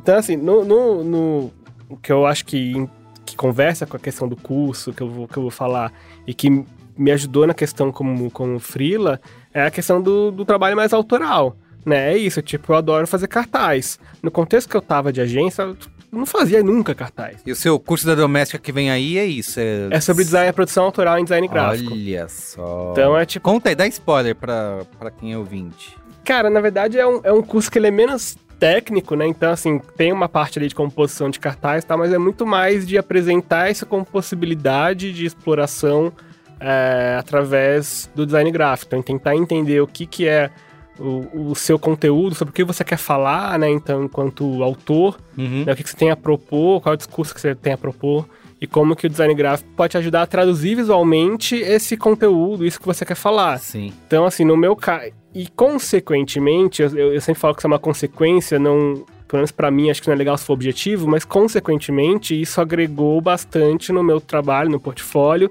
É o que me trouxe, sei lá, prêmio, é o que trouxe algum tipo de reconhecimento. E aí isso atrai uma atenção pro meu trabalho, que mesmo que não, não, não vire um trabalho de cartaz, mas, pô, esse, esse cara faz outras coisas também e tal. Sim. É, então, assim, essa exploração mais autoral, é, é, para mim foi importante. Eu fiz no período antes, muito mais antes de, de virar frila, para justamente botar para fora e botar no portfólio coisas que eu não, não era pago para fazer, não era ninguém me vinha atrás de mim para fazer. Então é isso, tipo, o seu portfólio vai refletir o que você faz e o que você quer fazer. né? Então, E até pra você ser reconhecido e respeitado pelos seus pares, né? exatamente. Que eu acho que isso é uma coisa que, na cultura de letras de Anitta, a gente começa a achar que sempre tem alguém invejando a gente. e que a gente, qualquer pessoa da nossa área é um possível competidor. E é. Mas, ao mesmo tempo, se você é respeitado pelos seus pares, muitas vezes uma pessoa não consegue pegar um trabalho e falar: olha, tem uma pessoa, Johnny, que faz uma parada que é tipo isso, e ele pode pegar. Então acho que às vezes é isso. Quando você cria um projeto autoral, por mais experimental que ele seja, muitas vezes você vê que é um trabalho que eu sempre brinco. Essa aqui é a categoria de designers para designer. Quem não é designer não vai entender a brisa que esse cara tá fazendo. Mas às vezes é feito para isso mesmo, assim, para você estar tá dentro do seu grupo, conversando com o seu grupo e obtendo Poder se respeito colocar deles. ali. Muito bem, ó, pra gente ir pro Qual é a Boa, eu quero um momento aqui... Eu, eu queria, eu queria só pô, bater num outro ponto que a Denise falou, que é sobre pensar no futuro. Uhum. Porque acho que a gente falou um pouco sobre isso. Vamos deixar claro o que, que a gente diz desde o começo do programa, né? Somos entusiastas, inclusive, da, da, da segurança, né? Por exemplo, a posição CLT passa. Isso é muito importante. Eu quero trazer aqui as sábias palavras de um sábio, né, de um pensador brasileiro que é craque Daniel, que você pode treinar, você pode se esforçar, você pode, né? E ainda assim você não pode chegar a lugar nenhum. Isso, exatamente. Então, eu acho que pô, você tem que se dedicar e fazer o melhor, e fazer o projeto e se entender e, e, e, e buscar algo que você ama, mas ainda assim você precisa estar de alguma maneira precavido para o que vem aí. E por melhor que você esteja fazendo um trabalho, você acha que esteja fazendo um trabalho, né? Pandemias acontecem, é, anos, fechamento de anos fiscais acontecem, é, N outras intempéries acontecem ao longo do tempo, bem no momento que você precisava mais ali fechar o teu projeto e tudo mais. Então, é muito importante, eu acho que esse ponto interessante de pensar o futuro diz respeito também a entender qual momento que você tá, por que, que você virou freelance, se por necessidade ou se porque foi uma escolha de vida, e principalmente para aqueles que foi uma escolha de vida, é, é importante colocar essa, essa questão do futuro na, na ponta do lápis. Porque para aquele que está momentaneamente e, e vai se esforçar para, em aí. um determin- determinado momento, achar alguma coisa fixa, ainda que não seja o fixa com todas as garantias trabalhistas, pelo menos ele vai ter ali um mês a mês que ele vai conseguir se planejar financeiramente. Mas pro Frila, em que essa conta do mês a mês é difícil, que é anuali mesmo anualizando conta, tem anos melhores e anos piores. É, então, não, né, você não, é, não vai cumprir a tal da tese do capitalismo de crescimento eterno, porque não existe. Apesar de, pô, você pode investir em si, mas ainda assim, a garantia de que isso vai acontecer é projeto fechado que envolve outras habilidades que não apenas você ser um muito habilidoso naquilo que você faz, né? Envolve ter realmente ali habilidade comercial, envolve ter, né, Isso, é, é, isso. momento ali para justamente que o E- trabalho E, contatos, né, cara? Contatos. Porque assim, a sua geração, se você não renova, e a tendência é essa, né? A gente começa a ter menos vida social tal. Cara, às vezes sua geração já tá indo embora, já tá fazendo Ah, outra coisa. Eu passei, eu passei por esse momento justamente por ter ficado muito tempo frilando, barra sendo né, minha empresa de pouca gente. Que é, esse momento que eu tô, tô voltando ao mercado já faz algum tempo, né? Então estou aí há três anos trabalhando mais fixamente. Me vem muito aquela coisa de, pô, você poderia indicar uma pessoa para, sei lá, um- uma vaga de coordenador, uma vaga de assistente, uma vaga de. E aí, todas as pessoas que me vêm à cabeça, Cara, peraí, essa pessoa já é no mínimo gerente. Ou, essa, ou, essa, ou então, assim, é frila do tipo, não volto nem a pau, Sim, sim, sabe? sim. Aquela coisa mandando o dedinho do meio pra, pra geral. Deram algum outro passo de carreira mesmo. Então, o mercado também te ajuda a renovar. O ponto todo de pensar em futuro é sempre esse, assim. O Olga falou muito em, em frila ser um estado de espírito e eu concordo bastante. Eu posso falar, posso estar muito feliz no meu emprego, mas não sei também se isso dura pra sempre, porque o emprego amanhã pode virar e falar pra mim: falou aí, valeu, obrigado. Não, e, e eu, Beijo. eu acho que a gente Ah. tocou muito pouco nos pontos positivos de ser frila. É isso que eu ia pedir pra gente antes de ir qual é a boa, a gente justamente terminar Sim. numa nota de positividade aqui Vamos, vamos. para as eu- pessoas que estão em dúvida ou est- estão vivendo a a vida de freela e agora estão morrendo de medo depois de ouvir esse braincast. Não, não, mas não, eu não tenho. né, Quais Tem são coisas a... boas. né? Isso, É, exatamente. Quais Ó, são aí um pra ponto gente... que eu acho maravilhoso de ser frila e que pra mim foi muito interessante, apesar de eu sempre trabalhar em lugares muito legais, assim, a maioria dos lugares eu não, A não ser numa gráfica que eu trabalhei, que era um ambiente um pouco tóxico. A maioria, a maioria dos lugares que eu trabalhei eram, eram bem legais, assim. Mas tem uma dinâmica da vida principalmente de empresa grande, uma disputa de poder tal, que eu sentia que eu tinha esse espírito livre do Freela, assim, que eu não tinha muita paciência pro Game of Thrones. Sim. Pra aquele cafezinho que você tem que tomar, pra aquele elogio. Eu acho que normalmente sou uma pessoa bem positiva, pra mim era meio tranquilo se relacionar com as pessoas, mas eu não tinha esse esse traquejo social do mercado de trabalho mesmo, sabe? Tipo, tinha coisas que terminei meu trabalho e vou embora. Isso, E às vezes assim, não, cara. Se eu fosse malandro, tipo, o chefe quer que alguém vai beber com ele. Galera, eu nem bebo. Tipo, sabe? Tipo, eu, eu percebia que eu não fazia, eu não tinha muito essa. E mesmo essa coisa meio LinkedIn, eu não tenho nenhum talento. Meu LinkedIn é- Não tem nada. não existe, praticamente. Então, pra mim era muito difícil. E pra mim foi muito interessante. Acho que o lado mais interessante de você ser freela é que você aprende a primeiro lidar com você e construir esse mundo de relações de trabalho do jeito que você gosta, que é mais justo, né? Então, quando você trabalha dentro de uma grande empresa, você já tem até um jeito de escrever o e-mail. Uhum. Tem um monte de siglas que você aprende. E quando você é livre, você fala assim, cara, eu vou desenhar o meu jeito. Eu vou aprender o meu jeito de conversar com o meu cliente. Será que eu cobro 20% antes? Será que não? Eu vou desenvolver isso. Isso para mim é muito interessante. E até das vezes que eu fui freela e voltei para o mercado de trabalho, eu percebia como para mim, cada vez que eu voltava, era menos opressivo. Porque eu já conseguia ver para eles e falar assim: nossa, cara, que maluquice, né? Que eles estão com essas obrigações assim. Na verdade, o que o cara precisa é só isso, Uhum, né? uhum. Uma outra coisa também que pra mim é muito interessante quando você é freela é você também aprender a negociar numa escala maior, né? Eu lembro que quando eu tava dentro da empresa, eu sempre ficava assim, porra, mas esse maluco tá levando muito dinheiro, eu só ganho cinco pau. E esse maluco tá levando 500 pau, esse projeto vale muito, né? Só que depois quando você é freela, você começa a valorizar isso, fala, cara, e eu trabalho de vender, e eu trabalho de ganhar, eu trabalho de fazer a nota, eu De trabalho cobrar. de entregar, de cobrar. Então, assim, sua relação até com o mercado de trabalho comercial é um pouco mais leve porque você entende, você não se sente o tempo inteiro explorado. Que eu acho que eu tinha uma certa ingenuidade de falar assim, porra, é meu trabalho. Não, você tem um valor real das coisas. Eu acho que essa maturidade é muito interessante. Então, eu indico para as pessoas, assim, se você puder passar um período freela, é muito interessante, porque você vai entender se realmente Talvez você se encontre na sua profissão, você só acha que aquele sistema que era opressivo, não o ato de fazer o que você gosta de fazer. Talvez assim, talvez você seria um ótimo dentista se você não trabalhasse num lugar fechado, se só fizesse frilas de dentista para esses esses lugares que atendem 24 horas. Trabalha dois dias na semana, vai lá, atende, faz um, não, um plantão e vive bem. Eu conheço gente que faz isso e se adaptou muito mais a isso do que Ter todo dia ter um consultório. ter um monte de, de custos. Então acho que esse é um dos lados mais positivos assim de ser freela, que no final a Denise até fala, ó, é legal você ter autoconhecimento antes, mas eu acho que muita gente se descobre, descobre, é. Quando no é, freela mesmo. Muito bem. E você, Johnny, tem. É, eu, eu vou só fazer um brevíssimo parênteses antes de falar o que eu, que eu peguei coisas muito positivas do meu período de freela para puxar um ponto que o que eu tá falando sobre o futuro e falar também sobre reavaliar presente, né? Aquilo que a gente falou.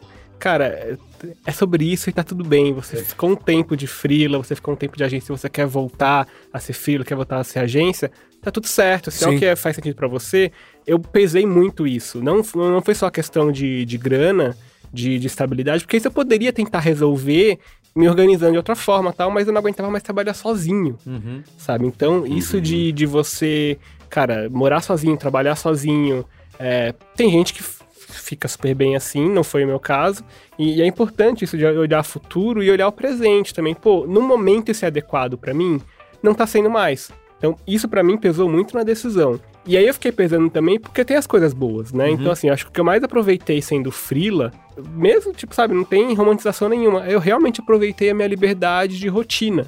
Uhum. Sabe, tipo, eu, eu. Pra mim tava tudo certo. E apesar de eu ser do tipo de fria que tomava um banho, É. botava uma roupa, eu não Vou trabalhava trabalhar. de pijama, eu É. botava uma roupa e tal.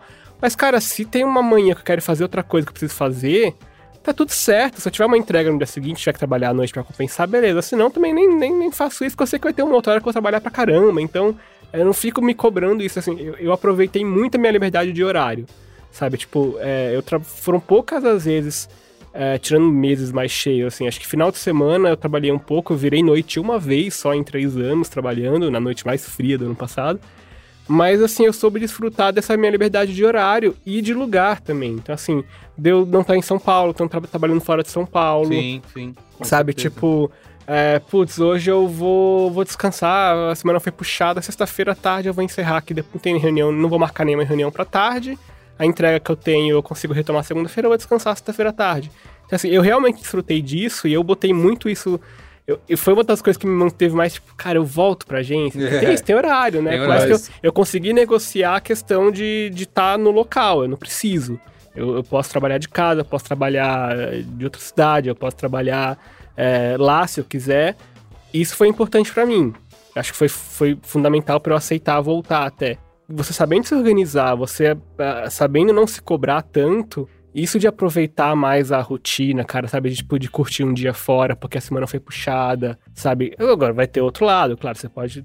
Né, você acaba trabalhando um pouco, às vezes, até mais tarde, um pouco no final de semana. Mas é isso que Coisa eu que a penso, também pode acontecer, E justamente, cara. agora acontecer. que você foi frila, você já soube negociar melhor essa questão de Isso, localidade. é verdade. É, E talvez você é. consiga negociar melhor esses prazos reais e falar, gente, vocês só me querem aqui presente agora porque eu preciso estar ou eu posso, sabe? Exato. Você você É. vai ter mais noção Você não de como negociaria negociar isso Esse antes, né? amadurecimento da visão, da Sim. prática do mercado é, é importantíssimo. Por isso que, acho que foi você que falou, Merigo, que, tipo, de períodos, cara, sabe? Tipo, fica, volta. Cara, se faz sentido pra você nos próximos dois anos ficar como frila, fica. Se parou de fazer sentido, o lance é deixar as portas abertas, Uhum. sabe? Tipo, É, o que- o Sair que eu acho que- eu acho. É, acho que o que a gente quis bater muito a tecla é, pô, não bate no peito e fala é é isso aqui pra sempre, porque pra sempre não existe. Não precisa É. tatuar, né? Sou frila, né? É, assim, eu acho que Tatua num lugar que pensar, ninguém vê. pensar em futuro é importante, como a gente, como a gente tava falando aqui agora há pouco. É, fazer planos pro futuro e às vezes planos muito concretos, muito, sabe? Eu sei que pra. Pra quem é mais jovem é difícil, já fui jovem, não pensava nisso, e agora me apita, um- me buzina na cabeça o tempo todo uma- a palavra chamada aposentadoria, assim. Porque ela tá começando a ficar mais próxima, ela tá começando a ficar mais palpável, mais real, né? E tem que existir alguma coisa ali que tem, me dê né, o conforto que eu gostaria nessa, nessa idade. Então, claro, eu, eu, eu, eu para encerrar nessa, nessa nota alta, eu Você falou de aposentadoria aí, Assunto. É. Você vai falar uma É. coisa muito legal Lógico agora. que eu vou falar. Por favor. Lógico que vou falar. Não, porque assim, eu, eu acho que a parte importante disso tudo é, cara, todo e qualquer período vai te trazer uma riqueza e uma riqueza de conhecimentos e, e sabedorias, enfim, que só se envolvendo com a coisa é, você vai ter, seja no emprego, seja no freela, mas é, é, com freela as coisas são um pouco mais intensas. Ou tendo a sua própria empresa, as coisas são um pouco mais intensas. Não tem romantismo em dizer isso, não. É difícil, é uma. é- é- é- tem muita treta, aquela coisa toda, mas você dominando uma certa parte desse, desse contexto te dá realmente, como foi comentado, uma, uma tranquilidade para lidar com certos processos de volta ao mundo corporativo que realmente é, choca até, né? Que você fala, cara, Você jogava no difícil, agora você tá jogando. não, é É. porque, é porque assim, você fala, nossa, mas sabe, é- era uma, era uma coisa tal, e era um processo, e passava. E aí, de repente, pô, eu tô de volta, né, ao mundo corporativo e agora numa grande empresa. E eu, eu falava, cara, para aquela parada que eu perdia, sei lá, um dia fazendo, agora, sei lá, tem 15 pessoas para fazer, mas eu entendo todo o processo, é muito engraçado, assim.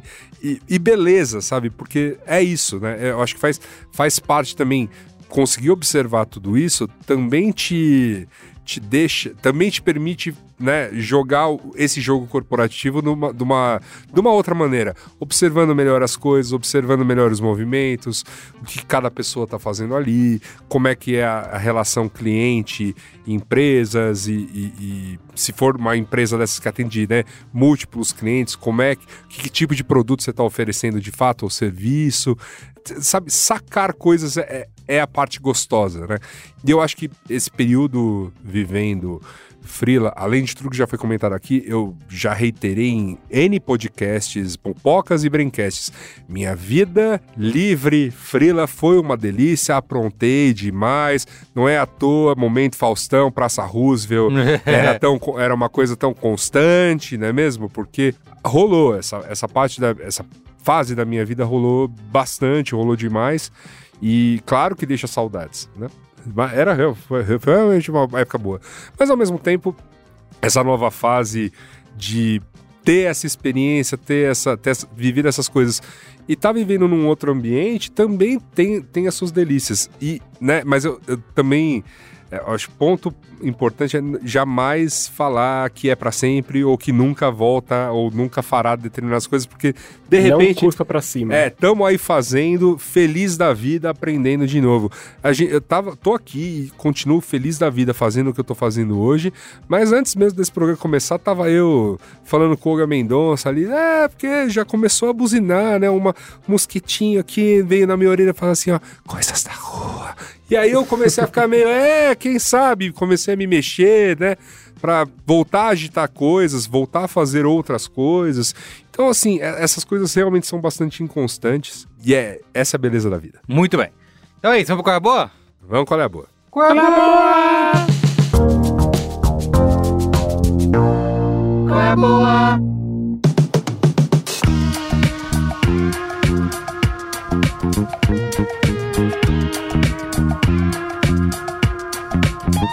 Olha, é a terceira vez que eu gravo e eu sempre esqueço que eu tenho qual é a boa. Eu sou ouvinte velho do Braincast e eu fico, ai meu Deus, qual é a boa? O meu curso ainda não vai ser qual é a boa, porque tem uma previsão de sair até o meio do ano, mas estão. Fiquem ligados, quando tiver mais informações eu vou dar. É, eu vou dar um qual é a boa temático, talvez, que não é novo, mas enfim, eu, eu revisitei recentemente para fazer inclusive uma parte do conteúdo do curso, que é o documentário sobre o Rogério Duarte, chama Tropicals Lista, que tá no Prime Video. Rogério Duarte foi um, um artista incrível, artista gráfico, designer gráfico, músico. É, ele é o autor do meu cartaz, minha peça de design gráfico brasileiro favorita, que é o cartaz Deus, Diabo na Terra do Sol. E é um documentário muito legal para você entender um pouco do que era a cabeça desse cara, assim, um gênio, e ver como ele trazia para tudo que ele fazia, assim, a- ele misturava as- tudo que ele acreditava que ele era e que ele expressava de alguma forma nos trabalhos dele. É, então é, é um cara que pra mim é uma, uma grande referência, assim, e que eu recomendo o documentário, é muito legal. É, eu vou dar um colher a boca, eu não terminei de ver ainda, mas eu tô vendo até agora e tô achando ótimo, que é aquele Inventando Ana. Uhum. É, acho que falta um episódio e meio pra terminar. Mas eu gostei bastante, cara. Eu gostei bastante e. É sempre legal, né? Ver rico se dando É, pô. Quando aparece o cara do Fire Festival lá. mal. É verdade. Mas enfim, eu tô gostando, tô... tem um ritmo legal, a série, assim, de, de as coisas que vão acontecendo. Você, ah, quero ver, quero ver mais um, quero ver mais um. Então, eu não conhecia a história dela. é, na verdade, nem fui pesquisar ainda, continuo não conhecendo fora do que tá. Eu não sei quais foram as partes que foram completamente inventadas, que a Shonda Rhimes fala lá, e quais são as verdadeiras, mas como um espectador desavisado, eu tô gostando bastante. É, eu vou dar um, um último, então, aqui, ainda dentro da minha área de, de- de visual aqui, que é o Mães Paralelas. Se você não quiser ver como um filme incrível, como um roteiro incrível, que é, eu gostei, eu sei que tem Adorei. problemas. Mas, cara, visualmente esse filme é um tapa na cara, assim, tudo bem, é um pouco lugar comum falar das cores da Moldova, mas puta que pariu. Sabe? É, é incrível, assim, cada cena é completamente preenchida pelas cores dos objetos em cena, sabe? Eu quero morar naquele apartamento. É, então dá uma chance pro filme. O filme é bem legal, sim, mesmo com os problemas dele, mas é um filme bem legal. E é lindo, assim. Então, se você não quiser ver pela história, veja pelo, pelos papéis de parede ali, que já vale muito a pena. Muito bem, ó. Meu Qual é a Boa aqui rapidamente também já é uma série que rolou, uma minissérie que rolou no ano passado, foi bastante comentada, mas eu não consegui assistir, só vi agora recentemente, que é Missa da Meia-Noite, do Mike Bom. Flanagan, que é o diretor da Maldição da Residência Rio para Netflix, né? Ele tá fazendo um monte de coisa para Netflix. Dirigiu também o filme Doutor Sono, que era a sequência do, do Iluminado. É, dirigiu, recentemente também teve a Maldição da Mansão Bly. E eu assisti um pouco da Mansão da Residência Rio, gostei, mas nada me pegou assim. Mas o Missa da Meia-Noite, cara, eu achei sensacional. Muito eu fiquei pirado na história. Pra mim, eu nunca fui tão fã do trabalho do Mike Flanagan, apesar de ele ser bastante é, elogiado, né, pela galera que curte o terror aí. É, mas, assim, pra mim, Missa da Meia-Noite é, é- é- talvez o melhor trabalho dele é de todas essas minisséries que ele tem feito, vai fazer mais várias para Netflix. E ele conta a história basicamente de uma, um pessoal que vive numa ilha, né, isolada ali por essa comunidade e começa a enfrentar algumas coisas, né, não vou dar spoilers aqui, inusitadas com a presença de um jovem padre que aparece na ilha. E eu que não sou um cara particularmente fã de, de horror, né, de terror, fiquei muito envolvido pela história, maratonei é, é, é, loucamente de uma trilha sonora também incrível que eu fiquei ouvindo depois. E acho que é, debate bastante uma questão ali, é muito católico, né? A, a toda a história e toda as, a ritualística do, do, catolicismo ali representada. E mostra, assim, alguns temas básicos do que as pessoas fazem, né? Em nome da, da crença, da fé, obviamente utilizando sempre essa, é, o, o, horror, né? O que o Mike Flanagan faz em outras histórias, né? De contar dramas familiares, mas com essas pitadas de terror, né? Então, cara, acho que é um eu até revi a minha lista de melhores do ano de 2021 depois que eu vi a Missa da Meia-Noite. Quem perdeu são seis, sete episódios. Está no Netflix. Cara, tá foda. Ultimamente consumindo muito material sobre guerra na Ucrânia e BBB. Uma droga, uma salada. Mas, entre uma droga e uma salada... Fuma aqui toma um chá. É isso. Mas, entre uma droga e uma salada, eu assisti o documentário Genius, que é escrito de um jeito bem interessante, que é J-E-E-N Y-U-H-S. É uma série documental de três episódios sobre Mr. Kanye West, ou IE. Cara, eu confesso que até agora eu não sei se eu gostei. Quer dizer, eu gostei, é, é muito interessante porque é, esse cara era tão confiante e hoje em dia a gente entende que a confiança dele é um pouco mais do que uma confiança, só uma autoconfiança. Ele foi diagnosticado recentemente com bipolaridade. E aí é muito interessante, assim, no começo da carreira dele, porque ele já falou com um amigo, um, um, o Cook, que é o diretor, um dos diretores. Ele, quando conheceu o Kanye, ele falou: Esse maluco é brilhante, esse maluco vai dar certo na vida. E ele começaram a filmar, fazer esse documentário do Kanye no começo da carreira dele. E você assiste essas três episódios mostrando cenas de arquivo do cara nada tal. Eu fiquei pensando, para quem gosta de rap, acompanha o rap, que é o meu caso, viveu o rap, é muito interessante porque você vê muita coisa de, de bastidor, de arquivo. Você aparece uma Beyoncé ali no fundo, meio tipo ah, a mina do Jay-Z, sabe? Tipo, como se ela fosse no começo da carreira, mas uma cantora de R&B e tal é muito interessante você ver essa questão do cara crescendo e se transformando. A amizade dele se transformando com esse Cook, que é esse cara que filmou ele muito tempo. É difícil a gente ver isso, né? Desses seres que são quase que mitológicos no nosso tempo, você vê ele tão próximo numa série documental em três episódios. Então, assistam, depois tenha esse tempo de reflexão para dizer se vocês gostaram ou não. Mas eu achei muito interessante chegar tão perto do Kanye, sendo que é esse cara que até hoje está mobilizando toda a indústria criativa, não só da música, mas de design, enfim, tudo que ele toca, e ao mesmo tempo a indústria da fofoca, com os escândalos, e a gente vendo essa relação dele, né, com a doença dele e como ela se manifesta, enfim. Tá na Netflix, bem fácil de achar. Muito bem. Segundo que eu vou fazer, é meio jabá? É um jabá. Fiz a capa, fui convidado pela Antofágica, Daniel, que incrível, ouve aí o Brincast, ouvinte. E a Antofágica é uma das editoras mais interessantes recente, lançam livros que todo designer ama. Só livro lindo. Só livro lindo, só objetos de desejo. E o Daniel me convidou, convidou eu e o Mulambo para fazer a capa. Então eu fiz o design, o projeto gráfico do livro e o Mulambo fez as ilustrações. E a gente pegou o navio negreiro do Castro Alves. E cara, olha, as pessoas podem até falar que elas não gostam de poesia. Mas eu duvido que elas não gostem desse livro. Olha aí. Porque, putz, cara, realmente foi muito interessante o processo que a gente fez de criação, de ilustração de um dos, um dos poemas. A gente ilustrou ele e, e brincou com as palavras ali. Eu acho que vale muito a pena vocês darem uma olhada, até em pré-venda agora, mas logo logo estão em todas as livrarias, porque acho que é um livro que vale a pena pegar, que capa dura, né, Johnny? Lógico. Quantas vezes você já fez livro capa dura? Eu, zero. É, é isso aí, cara. Pouca gente fez. É difícil.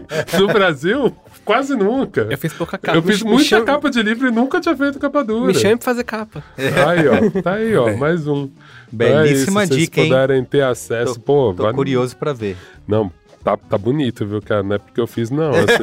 porque eu, Porque eu também, eu também assumo a paternidade dos filhos feios. Lógico, lógico. Mas esse é bonito Esse Thaís mesmo. particularmente tá bonito. Esse, esse é bonito mesmo. Muito Ficou bom. bem feito. Vai lá, Luiz Assuda, encerra aí. Gente, eu não tenho feito, como o Olga mencionou aqui, não tenho feito nada de bom. Pra mim, nem BBB tem, então pra mim é só Só dorgas, droga? Não só tem nem a dorgas, salada? Não tem nem a salada, entendeu? É só a guerra da Ucrânia e tudo mais.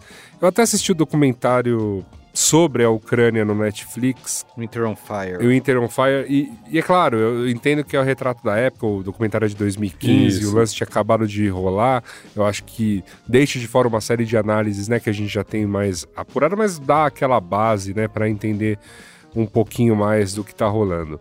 É, aproveitei que tava ali, né, mudando canal ali nessa importante rede de filmes e séries Disponível ali, não, não. disponível ali. Então eu já vi umas, já vi umas saladas ali também. A que eu comecei a ver foi a do O Bruxo. Rede Ah. Globo apresenta O Bruxo, The Witcher. Ah,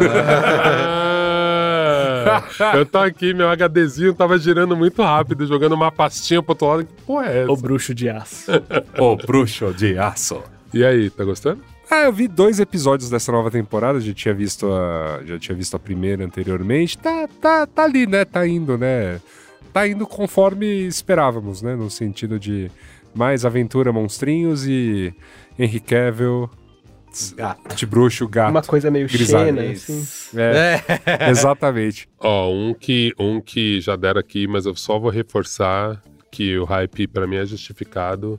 Licorice ou Licorice, Licorice Pizza, Pizza. Do Paul Thomas. Puta filme. Muito bem. Gente, muito bem. Incrível. Sempre bom estar com vocês, ainda mais presencialmente. Um beijo, viu? Beijo. Tchau. Beijo, valeu, gente. Tchau. Até a próxima.